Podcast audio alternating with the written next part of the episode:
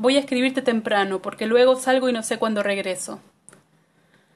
La experiencia de los días, como ya te dije en otra oportunidad, se transformó en un ciclo con un poco de repetición que igual tiene su encanto. Me puse a charlar con el encargado del edificio, y me contó que trabaja todos los días menos los martes. Me dijo Fíjate que los martes a la noche no me vas a ver a mí. Y era verdad. Lo noté. Y ahora registro las semanas de a martes. Hoy empiezan las vacaciones. Me pone un poco ansiosa pensar que voy a pasar mucho tiempo sola con Diego. Recién me veía como una náufraga, como si le hubiera hecho un agujero a un barco para que se hunda y torcer un poco mi destino. En ese naufragio terminé acá, pero todo lo que pensé que dejaba al venir no se hundió con el barco. Además el náufrago siempre sueña con volver, ¿no? Está ahí donde la tempestad y la decisión de subir al barco lo arrastraron, pero añora el regreso y hace todo lo posible para volver. Me pregunto si existirán náufragos que elijan ese nuevo territorio como hogar, algo así como un síndrome de Estocolmo para desamparados. Mis amigos se fueron de vacaciones a lugares de ensueño, pero nosotros nada. Por el trabajo de Diego no podemos salir de Londres, así que hacemos expediciones cortas.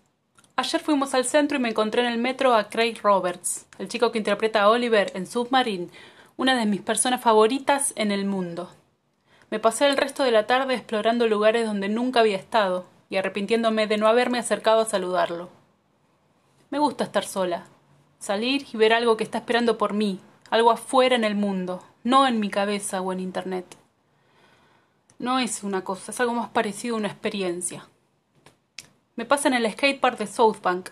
Son tan lindos los skaters, los miro y me dan la sensación de que si no hubieran encontrado en su vida el skate, hubieran sido delincuentes, hubieran hecho algo espantoso, no sé.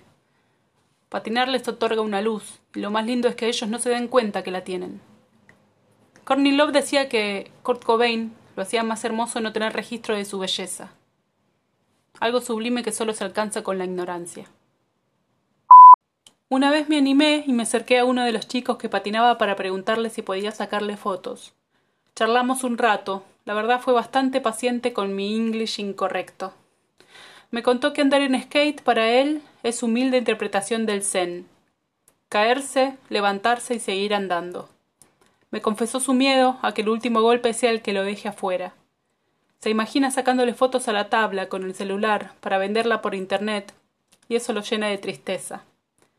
Entonces descubrió una estrategia para vencer ese miedo. Cuando se cae, no importa cuán fuerte es el golpe, se sube inmediatamente al skate y patina por lo menos unos metros. Patina. Aunque no aguante el dolor, patina. Así, lo último que recuerda no es el golpe, sino esos metros deslizándose y avanzando con el viento en la cara. Me asusta un poco estar gastándome todos los ahorros y todavía no divisar la posibilidad de trabajo acá. No se me ocurre qué podría hacer, pero estoy segura que inventarme un trabajo es mejor que buscar uno. Me doy cuenta que el dinero no es una parte importante en mi vida a lo mejor porque no tengo. Te quiero, mi David. Mira, te dibujé un autorretrato para que me veas con mi complejidad de hoy.